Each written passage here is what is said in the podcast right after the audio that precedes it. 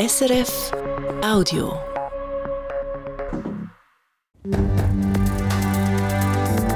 SRF 1, jetzt mit dem Regionaljournal.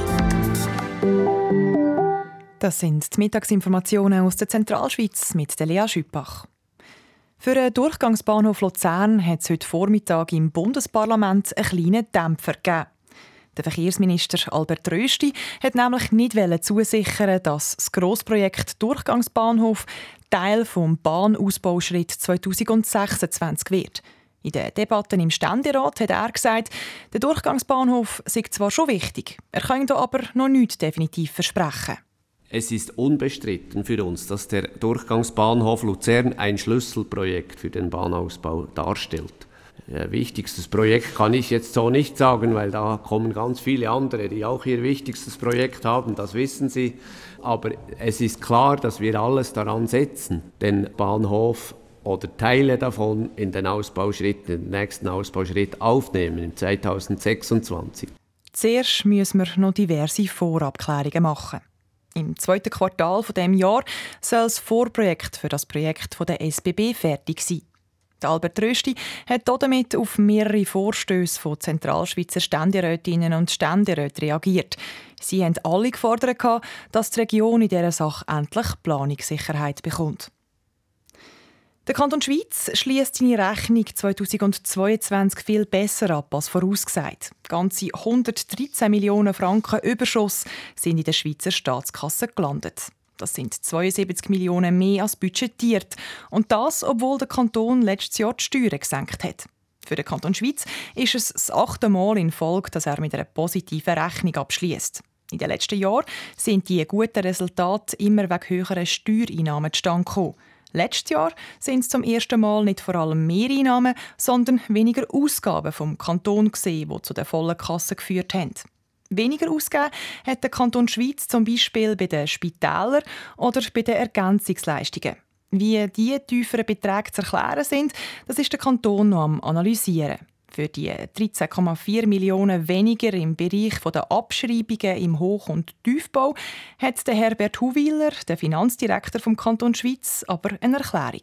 Bei den weniger als geplanten Abschreibungen hat das damit zu, dass zum wiederholten Mal leider Projekte verzögert erst zur Ausführung kommen. Das heißt, wir haben nicht so viel können bauen im Tief- und im Hochbau, wie wir hätten wollen. Das hat vielfach zu mit Einsprachen, die laufen oder anderen Gründen, wieso dass die Projekte nicht so schnell vorwärts gehen, wie wir erhoffen. Und das hat dann zur Folge, dass wir weniger abschreiben Dank dem guten Abschluss wächst das Nettovermögen vom Kanton Schweiz von 665 Millionen auf 780 Millionen Franken. Ob man das Geld für weitere Steuersenkungen brauchen will, werde im Kanton frühestens Mitte 2023 wieder diskutiert, sagt der Schweizer Regierungsrat Herbert Huwiler. Die Urner Kantonalbank UKB hat Zahlen für das letzte Geschäftsjahr bekannt gegeben. Unter dem Strich macht die Bank einen Gewinn von rund 17 Millionen Franken. Das ist gut 1 Million weniger als im Jahr vorher. Der Kanton Uri als Hauptaktionär der UKB profitiert von einer Gewinnausschüttung von 7,2 Millionen Franken, teilt die Bank mit. Dass verschiedene Kennzahlen in der Erfolgsrechnung tiefer sind als im Vorjahr, hat mit Wertberichtigungen im Kreditportfolio zu tun. Also einer Einschätzung der Bank, ob gewisse Kreditgeschäfte unsicher sein könnten, erklärt der Geschäftsleiter Christophe Bugnon. Jetzt im, im vorliegenden Fall ist das eigentlich getrieben durch einzelne wenige Geschäfte. Generell gesagt hat das natürlich schon Einfluss, wenn, wenn die ganze wirtschaftliche Situation äh, laufend sich verbessert, dann werden die Wertberichtigungen eher weniger. Wenn die Wirtschaft entsprechend kehrt und sehr rezessive Tendenzen hat, dann wird man sehen, dass dann die Wertberichtigungen in der Tendenz eher wieder werden zunehmen. Die Urner Kantonalbank hat vor ziemlich genau einem Jahr ihren Hauptsitz gezügelt. Sie ist jetzt im neuen Bahnhof Altdorf daheim. Die Lorzendoppelbrücke im Kanton Zug wird saniert. Darum ist die alte Natursteinbrücke ab nächster Woche bis Mitte nächstes Jahr gesperrt.